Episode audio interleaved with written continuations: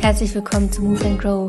Heute geht es um das Thema Panikattacken. Das ist eine ganz besondere Folge, weil Basti, ein Schüler, aus eigener Erfahrung berichtet. Wenn dich das Thema selber persönlich betrifft, dann sprich bitte mit einer Bezugsperson und hol dir Hilfe. Das heißt, die Folge ist kein Anspruch auf Psychotherapieersatz oder so. Aber diese Folge hat einen Anspruch darauf, ein bisschen aufzuklären und auch Mut zu machen. Wir sprechen über die Ursachen und die Lösung, die Basti für sich gefunden hat. Und er berichtet insgesamt von seinen Erfahrungen. Ja, er ist 17 Jahre alt, geht in die Q2 in unserer Schule und ist in der DLAG aktiv, auch in der SV. Und er hätte auch über ganz viele andere Themen sprechen können.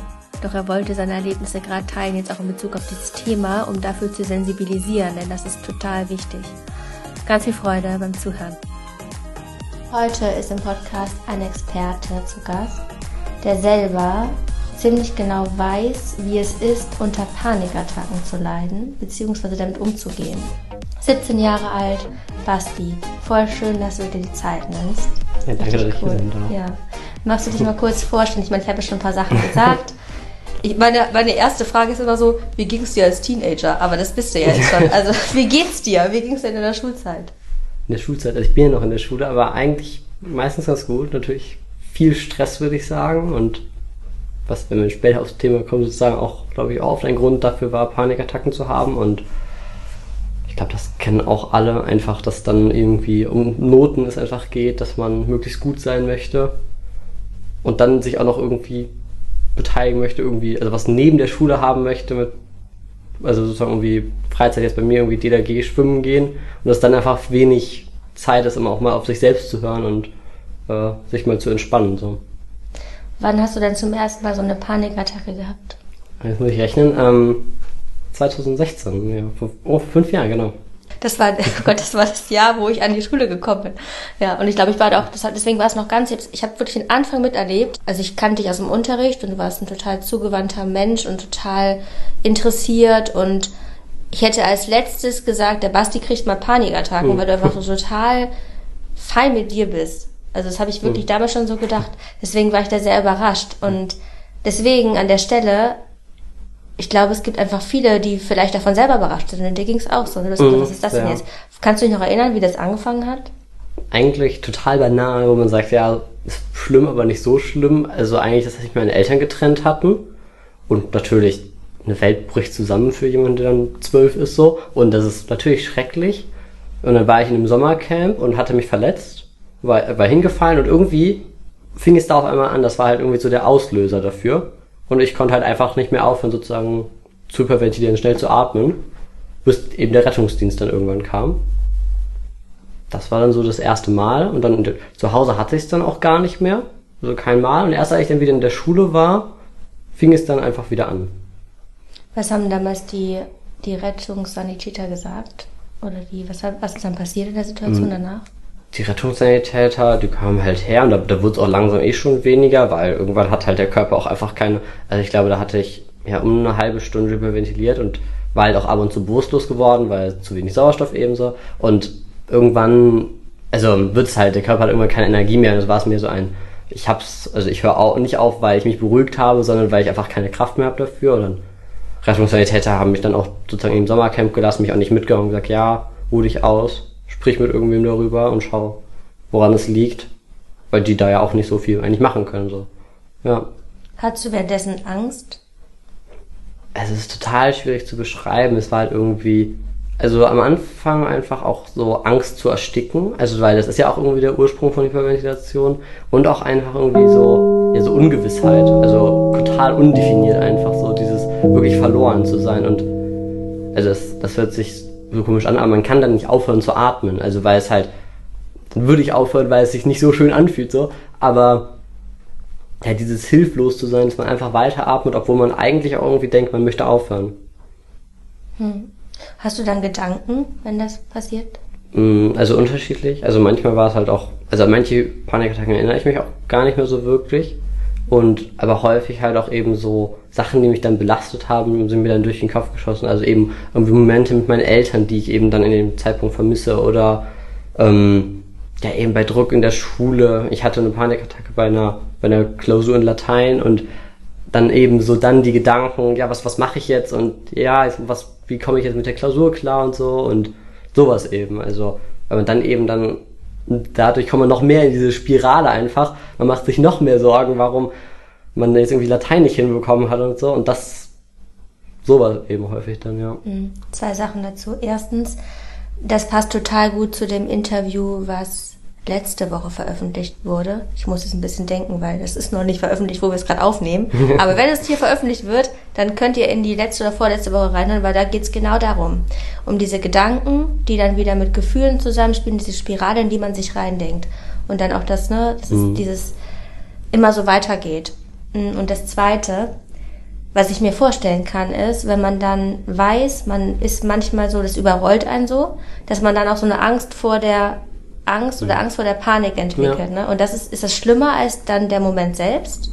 Also es war halt, es war Angst und es war halt auch so Scham, sehr schambelastet einfach, weil dann hatte ich es im Unterricht zum Beispiel und dann schauen Leute, die ich gar nicht kenne, dazu und dann reden die auch darüber und dann hat man, hatte ich sozusagen auch einfach Angst davor, so angeschaut zu werden, weil es halt eben auch ein sehr, ja, sehr verletzlicher Moment ist, wenn man sozusagen auf dem Schulflur liegt und weint, so. Mhm. Also, das ist einfach ein sehr komischer und war halt sehr, sehr viel Charme und Angst dabei auf jeden Fall. Und man weiß halt nicht so, wie man damit umgehen soll. Also, weil Wein ist jetzt ja auch nicht so normal, also, also an sich schon normal, aber sozusagen von der Gesellschaft jetzt nicht zwingend so normal. Hm, da sage ich immer, das habe ich auch schon öfter unterstrichen, dass es absolut natürlich ist. Aber es ist in der fucking Gesellschaft, sorry, es ist nicht normal. Ja. Und das ist etwas, was dann wiederum auch diesen Charme pusht in der Hinsicht, ne? Und an der Stelle, wenn du jetzt sagst, du hast es, du hast, du konntest ja davon jetzt nicht irgendwie flüchten in dem Sinne, du bist weiter zur Schule gegangen, ja. was ich einfach unfassbar cool finde. Denn äh, du hast es ja überwunden. Wir kommen auch gleich auf die ganzen Sachen, was du dann auf dem Weg jetzt bis hier noch so alles erlebt hast. Mm, aber jetzt zu dem Thema Scham nochmal. Angenommen, jemand anderem ging es genauso oder geht es genauso wie dir und er, er oder sie schämt sich und hat Angst davor und gerade dieser Scham macht es noch schlimmer. Was würdest du der Person raten? Also das, was ich glaube ich das Wichtigste, was ich dann auch relativ schnell gelernt habe, trotzdem die Panikattacken durchzulassen und nicht das zu unterdrücken, weil das hatte ich jetzt zum Beispiel. Am Anfang habe ich dann probiert, nee, ich will das jetzt nicht, habe ich es unterdrückt, aber dann unterdrückt man vielleicht eine und schluckt es irgendwie in sich hinein, aber dann wird halt die danach doppelt so schlimm sozusagen und man muss es halt, also man kann nicht einfach die Gefühle unterdrücken. So, wenn ich, keine Ahnung, wenn ich Magen-Darm habe und mich übergeben muss, dann kann ich das auch nicht unterdrücken und sozusagen den Mageninhalt drin behalten. Und das ist halt das Gleiche. Eine Panikattacke ist einfach ganz viele Emotionen sozusagen in Anführungszeichen rauskotzen einfach. Und das kann man halt nicht unterdrücken. Das heißt, man muss trotzdem das dabei behalten und es ist total schambelastet. Aber wenn man, das hatte ich jetzt sozusagen so einen kleinen, ja, Notfallplan. Also halt, ich hatte zwei Schülerinnen, die mir dann geholfen haben und dann sind wir, oder dann hatten wir eben, dass ich auf den Tisch, wenn es mir, wenn ich gemerkt habe, ich kriege eine Panikattacke, habe ich auf den Tisch kurz geklopft, die saßen neben mir, dann wir zu dritt rausgegangen, dann war ich schon mal aus diesem Klassenumfeld raus und wenn es jetzt nicht gerade in der Pause war, dann war da ja auch niemand auf dem Flur und dann konnte man sich so aus der Situation so ein bisschen rausziehen. Dann hatte man nicht tausend Blicke auf einen. Man kann sich also so, so einen kleinen Plan entwerfen, wie man sich am wohlsten fühlt. Super.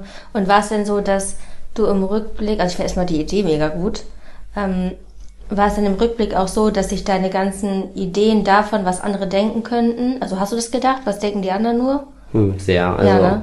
einfach, also weil man halt auch einfach viele Kommentare bekommt. Und wenn man schon so viele Kommentare bekommt, dann liegt es auch einfach nahe, noch mehr drüber nachzudenken. Mhm. Ja, was denken vielleicht die anderen, weil es werden einem sicherlich nicht alle sagen. Mhm.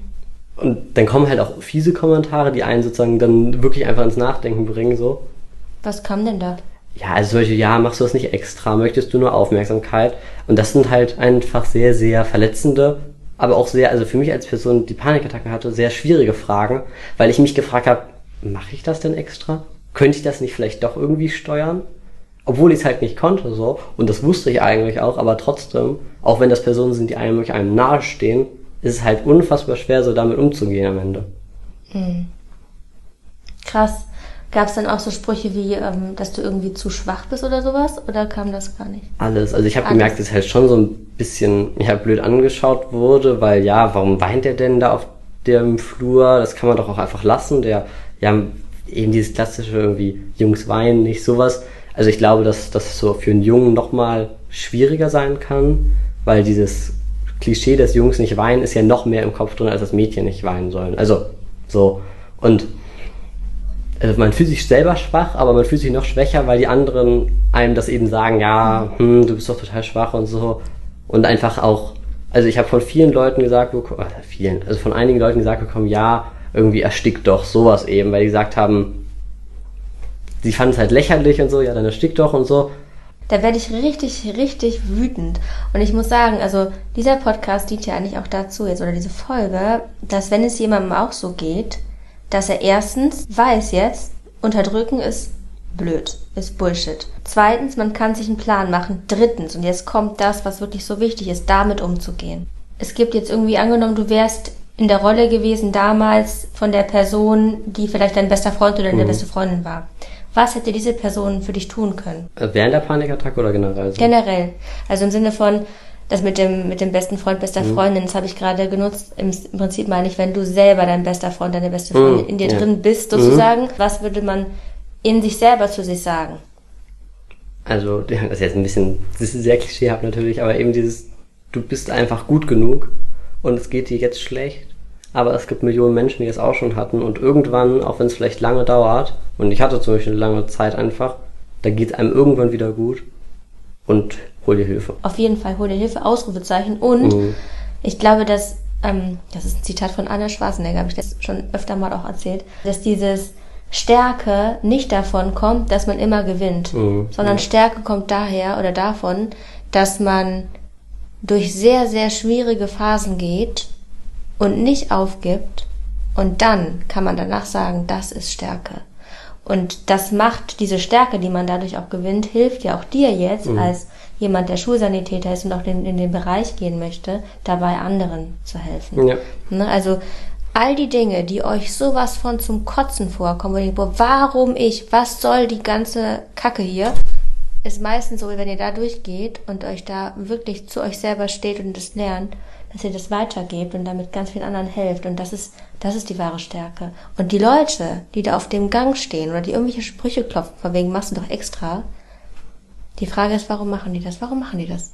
Was geht in denen vor? Ich glaube, es ist eine gute Frage. Ich glaube teilweise auch einfach, also Anführungszeichen aus Angst davor, also weil sie selber nicht wissen, was es ist und es auch nicht verstehen und das müssen sie natürlich auch nicht, aber sie eben diese Ungewissheit, also Ungewissheit macht ja auch irgendwie Angst und die probieren halt eben irgendwie dagegen zu reagieren und besonders in dem Alter, dann so achte Klasse, sechste, achte, siebte Klasse so, da will man ja auch cool sein irgendwie und dann ist das in Anführungszeichen, also natürlich im Nachhinein sagt man, das ist nicht cool und ich bin mir auch sicher, dass die Menschen jetzt im Nachhinein sagen würden, das war nicht cool, aber in dem, damals hat man das dann eben gedacht oder gesagt, dass es cool war. Ja, das ist auch so was Psychologisches, dass in dem Moment, wo man sich irgendwie zusammentut und gegen jemand anderen irgendwas sagt oder irgendeinen Gesprächsstoff nimmt, dass man dann wiederum in dieser Gruppe das Zusammengehörigkeitsgefühl hat und das ist eben der Beweggrund. Es geht, glaube ich, weniger um die Person, die da Ja. irgendwie über die geredet wird. Das war nicht an deine Person an sich. Genau, ja. Aber das verwechselt dann die Person, gerade wenn, wenn man dann in der siebten, achten, neunten Klasse ist oder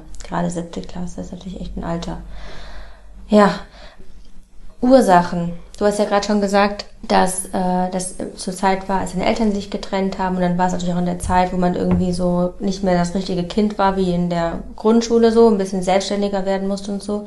Hast du noch andere Ideen für Ursachen? Also ich würde sagen, also halt auf jeden Fall das, ich glaube, eine große Ursache, warum es auch einfach dann weiterging, auch wenn ich irgendwann die Trennung überwunden hatte, Schule. Also das ist jetzt sehr simpel ausgedrückt, aber einfach sich viel Stress gemacht und auch, auch wenn man es vielleicht konnte, aber trotzdem gesagt, ja, vielleicht schaffe ich es nicht und auch schon in der Unter- und Mittelstufe probieren zu wollen, immer die besten Noten zu haben, ist ein bisschen unnötig, aber man macht es halt trotzdem und das ist halt einfach, wenn man sich dann keine Zeit lässt, auch mal in sich hineinzuhorchen, sehr, ja, was heißt gefährlich, aber dann passiert das eben, weil man braucht halt eben Zeit, um auch sozusagen auf sein Herz zu hören. Das hört sich jetzt so, so kitschig an, aber ich hatte einfach dann viel Schule, dann hat man, wir sind, waren, sind ja auch eine Ganztagsschule, das heißt, ich war einfach viel in der Schule, dann hatte ich noch, ich glaube, genau, da war ich schwimmen zweimal die Woche, dann habe ich mich vielleicht noch mal mit einem Kumpel getroffen, das heißt, wirklich Zeit, dann, wenn ich zu Hause Hausaufgaben gemacht habe, war einfach wenig Zeit, um zu merken, mir geht's nicht wirklich gut.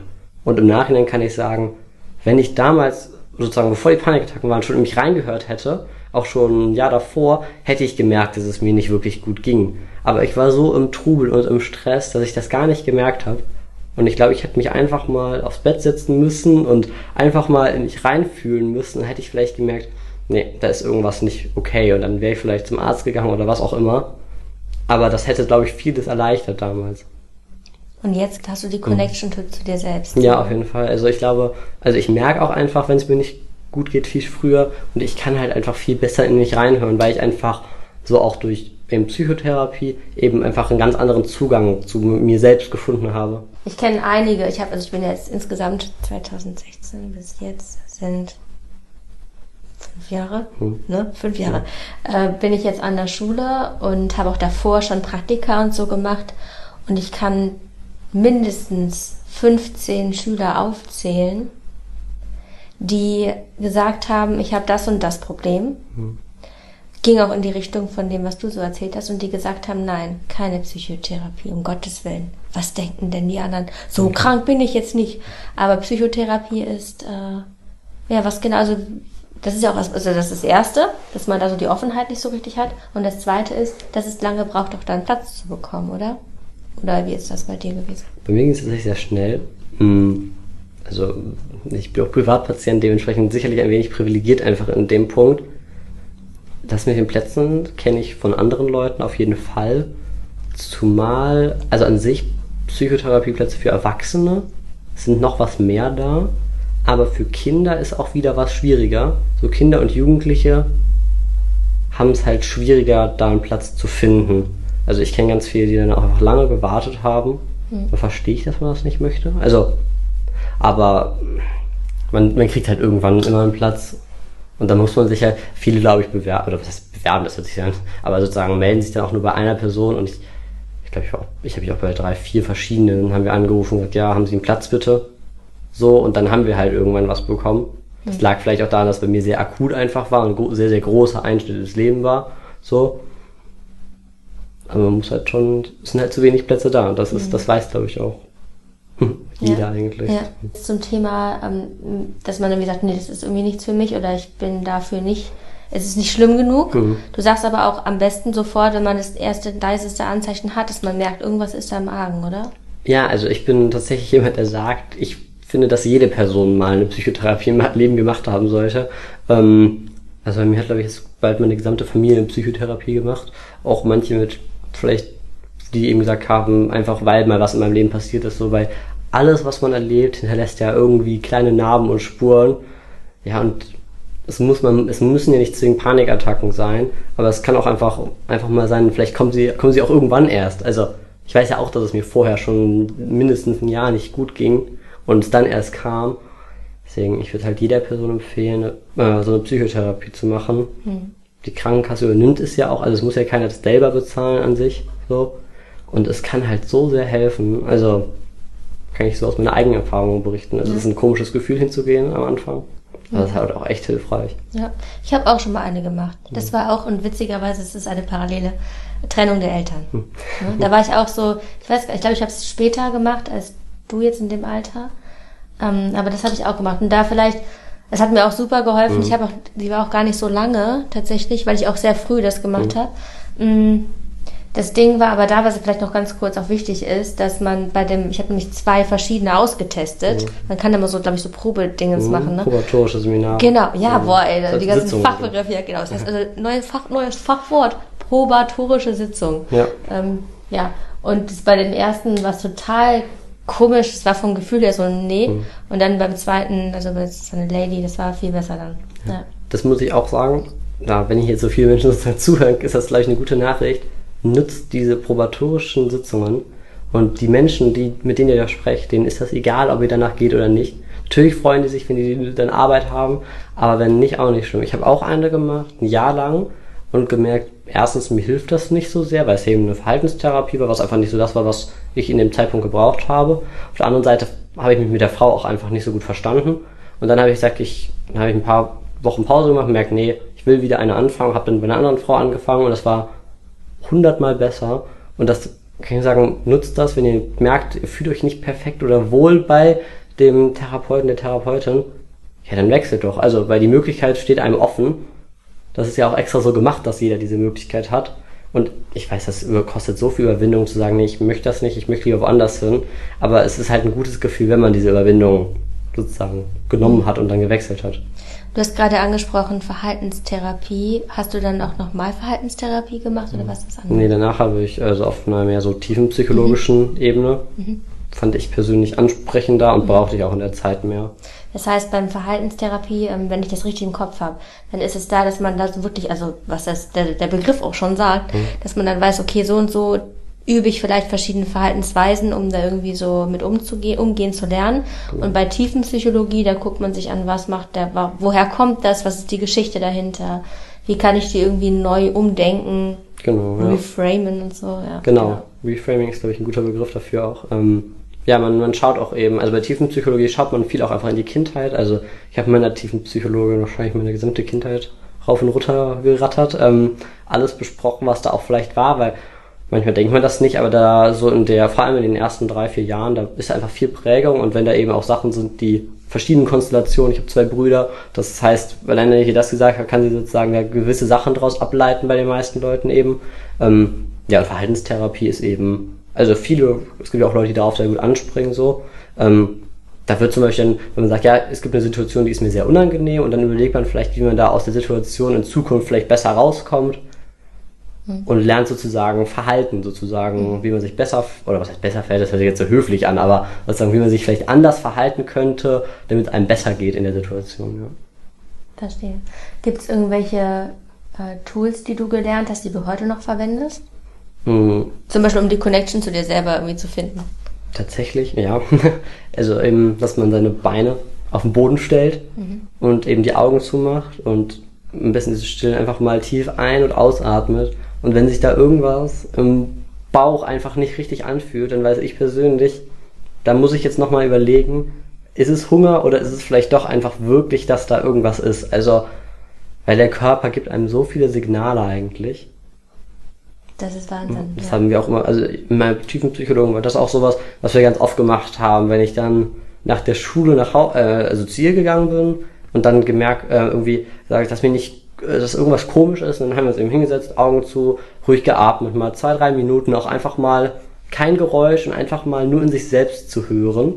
Und das, ja, am Anfang fühlt sich das so ein bisschen komisch an, weil man sich auch so ein bisschen beobachtet fühlt.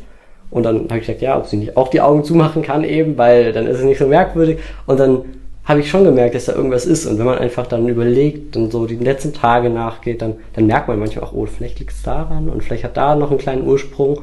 Und dann spricht man mit wem. Und das hilft sehr, sehr viel, ja. Mhm. Also vor allem dieses Gespräch, Gespräche führen. Gespräche kann ich einfach nur empfehlen. Also muss ja. nicht mit einer Psychologin zwingend sein.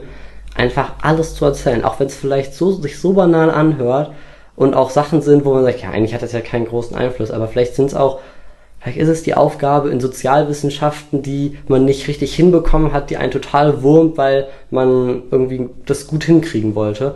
Aber das, also wenn man darüber spricht, dann ist es sozusagen, ja, so geteiltes Leid, halbes Leid, auch wieder so total kitschig, aber so viel Wahres dran. Wenn man mit jemandem darüber redet, dann fühlt sich das einfach direkt besser an. Hm.